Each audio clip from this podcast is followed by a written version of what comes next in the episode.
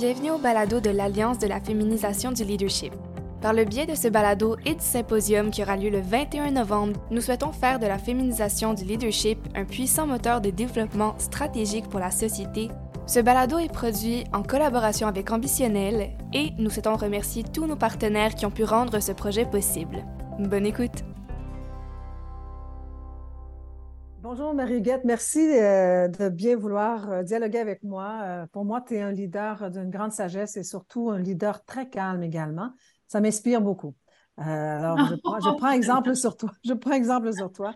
Écoute, bienvenue à ce balado pour la féminisation du leadership. Puis, sans plus tarder, en fait, tu es avec l'Alliance depuis pratiquement les tout débuts de l'Alliance. Desjardins par ton entremise est très, très engagé. Je sais que c'est un sujet aussi qui vous, euh, qui vous occupe beaucoup depuis bien avant l'Alliance sur la féminisation du leadership. Euh, le rôle de Desjardins dans la société euh, est clairement incontournable. Mais avant toute chose, parlons un peu de ton parcours professionnel puis de tes différentes implications dans la société, s'il te plaît. Bien, en fait, moi, j'habite Québec. Hein? Je travaille à, Montréal et, Québec et je suis quelqu'un qui a fait son bac, sa maîtrise à l'Université Laval. Et puis, j'ai un passé d'athlète aussi. Il faut comprendre ça. ça va oh. expliquer euh, certains intérêts. Donc, euh, j'ai participé aux Jeux olympiques de Séoul et de Los Angeles en, escrime. Donc, tout ce background-là euh, d'athlète. Et ça fait quand même 34 ans que je suis chez Desjardins, puis 25 ans gestionnaire. Donc, c'est fort de, ce, kilométrage-là euh, qui va expliquer tantôt pourquoi je tiens à m'impliquer dans la féminisation du leadership. Et en termes d'implication sociale, depuis que je suis jeune, j'en ai toujours fait. Évidemment, d'abord dans le sport, parce que j'étais une athlète, puis il fallait faire du bénévolat, mais euh, aussi au niveau de l'éducation, donc avec euh, des écoles, ça peut être des écoles élémentaires, ça a aussi été avec l'université. Et dans le domaine des affaires, j'ai présidé la Fédération des chambres de commerce à un moment donné dans ma carrière. Mais je dirais que beaucoup de choses que j'ai faites, c'était des levées de fonds pour différentes causes, aussi des causes reliées à la santé. Mais depuis quelques années, c'est davantage sur euh, des CA. Je siège, je suis présidente du conseil d'administration du port de Québec et je siège aussi au conseil d'administration du comité olympique canadien et je suis euh, responsable du comité de sélection des Jeux. Donc, on a envoyé un contingent euh, aux Jeux panaméricains. Donc, je suis responsable de la sélection de ces gens-là et j'aurai à le faire pour euh, les Jeux de Paris. Donc, dans des secteurs que, que, j'affectionne, mais c'est moins de la levée de fonds que maintenant de participer à des CA. Ah, c'est impressionnant. Alors, tu as fait les Jeux olympiques, je pense que tu ne l'avais jamais dit, hein? Tu dis que tu vas Ah oui, mais ça fait déjà 35-40 ans. alors, alors quand même, est-ce que tu avais euh, commencé à passer tes Jeux? Bien, j'imagine? Ah oui, mais deux expériences complètement différentes. Los Angeles, c'était, euh, sur le plan de l'organisation, un peu plus comme un club med, euh, tellement ils étaient attentionnés pour tout pour l'athlète, alors que Séoul, c'était plutôt un village de béton, froid c'était vraiment l'expérience athlète était complètement différente. Écoute, ton engagement, euh, ton engagement social, ton engagement économique aussi, pas dans le travail, mais économique dans ce que tu fais euh, dans la société, c'est un sport extrême dans ton cas. Mais euh, l'humilité qui t'accompagne est aussi un gage de grand succès, je trouve. Dis-moi, c'est quoi euh, pour toi ton, ton, cheminement en matière de leadership? C'est sûr que ça a évolué dans le temps. Ça fait 25 ans que, que je suis gestionnaire, donc j'ai occupé des postes de leadership. Le sport a eu un impact. C'est mhm. sûr que quand j'ai commencé à travailler, puis j'ai commencé à travailler un petit peu plus tard que les autres, vers 28 ans, le fait d'avoir fait du sport euh, de haut niveau, bien évidemment, j'ai vu beaucoup de coachs. Euh, donc, ce que je, je, voulais retenir, ce que je voulais moins retenir d'une personne qui est en situation de coaching, euh, on apprend dans le sport le respect des autres, puis le fait que tout le monde a ses forces, tout le monde a ses petits travers, mais tout le monde a foncièrement des forces. Donc, de voir les bonnes choses chez les personnes en premier et aussi l'hygiène de vie. on n'a pas de résultats si on ne fait pas attention à ce qu'on mange, si on ne bouge pas régulièrement. Ça va de soi avec des résultats. Et ça, c'est vrai aussi dans le leadership, c'est vrai aussi dans le travail. Et donc, euh, moi, je suis devenue gestionnaire à, 38 ans, directrice des ventes et marketing, et ma carrière chez Desjardins, après ça, a déboulé de façon très rapide. En cinq ans, après ça, je me suis retrouvée euh, au comité de direction d'une nouvelle fédération fusionnée. J'avais que 42 ans. euh, et qu'avec des hommes. Donc, je, mon, quotidien, mes collègues de travail étaient des hommes d'une certaine expérience. Donc, euh, c'est sûr que j'ai comme deux sortes de... J'ai dû peaufiner mon leadership. Je vous explique comment. J'étais jeune, j'avais des méthodes avant-gardistes de la façon de gérer les personnes. Euh, par exemple, toute la question de la flexibilité pour les jeunes parents, la question de dire aux, jeunes cadres, ben, allez courir sur l'heure du midi, faites du sport, faites attention à vous. J'étais, j'étais dans cette mouvance-là parce que moi-même, je le pratiquais, j'ai toujours cru à ça. Euh, et aussi, euh, je me rappelle, moi, le, concept de mettre des employés techniques sur le bord des fenêtres et, et, mettre les gestionnaires et les professionnels au centre. Tu sais, je, faisais ça il y a 30 ans. Là. C'était... Alors, j'étais euh, dans cette foulée-là, mais en même temps, j'étais un petit peu en retard sur d'autres choses comme l'authenticité. Comme j'avais beaucoup travaillé dans un milieu d'hommes, mais ben, on voit maintenant que les gestionnaires, les, leaders, ils ouvrent les pleurs d'oignons, ils sont plus authentiques, ils disent quand ils ont des échecs, quand ils se sentent mal. Mais moi, ça m'a pris un certain temps avant d'avoir cette authenticité-là parce que euh, pendant le gros de ma carrière comme leader, j'avais pas des complices un peu comme moi. Donc ça, il a fallu que je travaille ça, je vous dirais, dans les dix dernières années, pour, parce que c'est important pour les équipes. C'est important qu'ils sentent qu'ils peuvent aider aussi.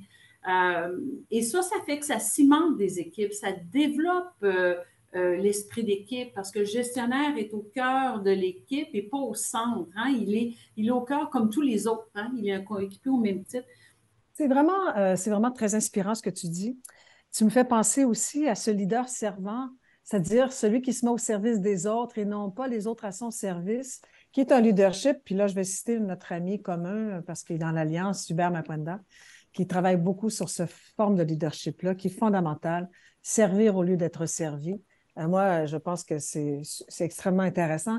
Je trouve que dans le regard, ce que tu, ce que tu amènes, je trouve qu'il y a énormément de dignité dans le regard que tu portes vers les autres. Et donc, ta vision en matière, on fait du pouce si tu veux bien sur ta vision de la féminisation du leadership. Quelle est Oui, ma vision, elle est, euh, est teintée. C'est certain que le gros de ma carrière a été dans le développement des affaires. Je suis aux ressources humaines depuis sept ans, euh, mais sur 34 ans, ce n'est pas le gros de sa carrière. Donc, euh, ce n'est pas une vision ressources humaines, c'est plutôt une, une, vision qui s'est construite du fait que j'ai changé souvent de secteur, mais majoritairement en développement des affaires. Et au fond, la façon dont je vois ça, c'est d'abord un leadership responsable quand on, mm-hmm. quand on parle de féminisation du leadership. Mm-hmm. C'est sûr que travailler dans une coopérative pendant toutes ces années-là, a toujours se demander comment on crée de la valeur à long terme, ben c'était comme normal. On parle de ESG maintenant, mais pour une coop financière comme Desjardins, euh, le S et le G, là, ça fait comme longtemps qu'on en parle. Pour être exemplaire, c'est sûr qu'on a des choses à faire à différents niveaux, puis on a des plans d'action euh, en lien avec ça. Mais il reste que euh, c'est quand même quelque chose qui, qui, est un petit peu normal chez nous. ensuite, pour moi, ce leader est responsable, mais qui mise sur l'inclusion.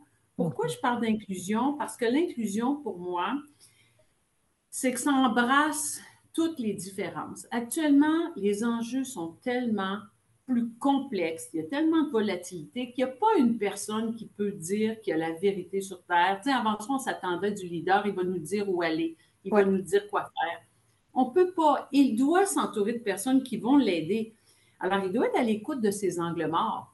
Mais pour ces angles morts, ça prend des gens qui les représentent, ces angles morts. Donc, s'il ne s'entoure pas de personnes de différents milieux, ben, il va toujours avoir des angles morts. Et la clé ici, c'est d'être capable de lire un contexte en sous-pesant les différents angles morts. Ça veut dire que ça prend des gens qui représentent la population, qui représentent les différents types d'employés qu'on a, puis quelqu'un qui a des mécanismes pour être groundé, savoir ce qui se passe sur le plancher aussi à la fois. Donc, euh, un leader, pour moi, qui est inclusif, s'il écoute les différences des gens et les différents points de vue, bien, il va s'assurer que les décisions vont être pas mal plus euh, euh, challengées et s'assurer qu'on va dans le bon chemin, puis on ne le saurait jamais, mais au moins, il va, il va mitiguer ses risques un peu. Moi, je trouve terrible qu'on laisse des talents sur le banc. Euh, hmm. Il y a des gens qui passent dans une organisation qu'on n'a jamais été voir ce que toutes ces personnes-là pouvaient apporter. Puis je trouve ça beau de l'ère qu'on vit actuellement parce que les gens disent plus qu'ils veulent. Les jeunes le disent, les femmes le disent davantage.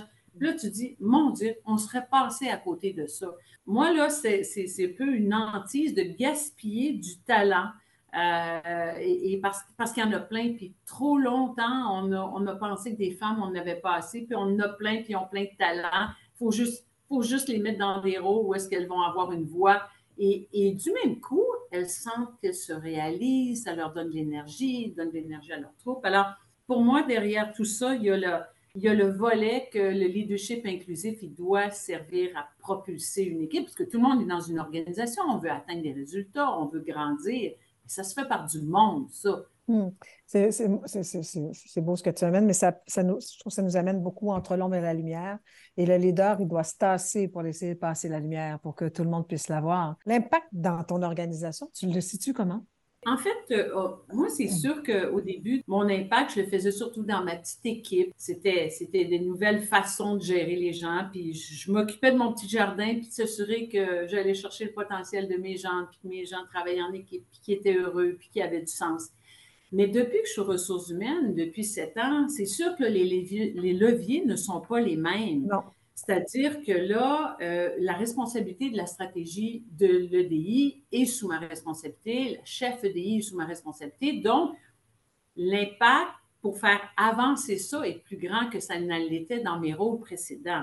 Donc, hmm. c'est sûr que les premières années, on s'est concentré sur les jeunes, la parité, les communautés culturelles. Puis dans tous ces secteurs-là, tous les résultats montent, avancent. C'est encourageant. Mais est-ce que ça va assez vite? Non mais c'est beau de voir les courbes. On suit ça, on se met mm. des objectifs, puis vraiment, c'est très encourageant. Fait que là, je me dis, ah, ça a un impact ce qu'on fait.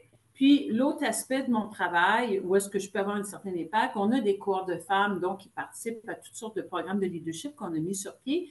Bien, j'en coach beaucoup, euh, soit en termes de mentor ou, de coach, mais je, je, je m'arène beaucoup de, de femmes chez Desjardins Tantôt, c'est l'instant d'une rencontre.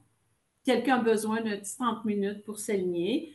Euh, parfois, ça fait euh, un an que j'ai des rencontres régulières avec certaines femmes. Donc, c'est n'est pas partout pareil, mais il y a une bonne partie de mon temps qui, qui est investi à aider des femmes à, identifier leurs intérêts puis le chemin pour, euh, pour, pour y atteindre. J'ajouterais, moi, dans ce que j'entends, ce que tu dis, c'est que euh, c'est comme avoir le cœur d'une organisation entre ses mains. Ça demande énormément de délicatesse, beaucoup de délicatesse et de jugement et de discernement. je trouve que c'est ça que tu exprimes avec, euh, avec beaucoup de, clarté, je trouve. Et euh, maintenant, ton inspiration en matière, tes inspirations en matière de leadership? On m'a souvent posé cette question-là, et puis je, je suis quelqu'un qui m'inspire de plein de monde, mais une petite mm. chose là, une petite chose là. J'ai pas trouvé le ou la leader. Puis en fait, c'est que le leader n'est jamais parfait. Il y a des sources d'inspiration dans un paquet de monde, que ce soit homme ou femme. Mm. Alors, je suis plus quelqu'un qui va dire Oh mon Dieu, la belle pensée ici, ou Oh, j'aime l'action qu'il a posée, puis je vais, mm. je vais le reconnaître. C'est des, des portions de, de personnes. J'abonde dans ton sens absolument. Je trouve que sur la route, on trouve énormément d'éléments, d'inspiration. Euh, tu sais, au fond, Elisabeth, il faut faire attention au mirage. Parfois, ça a l'air très beau comme ça.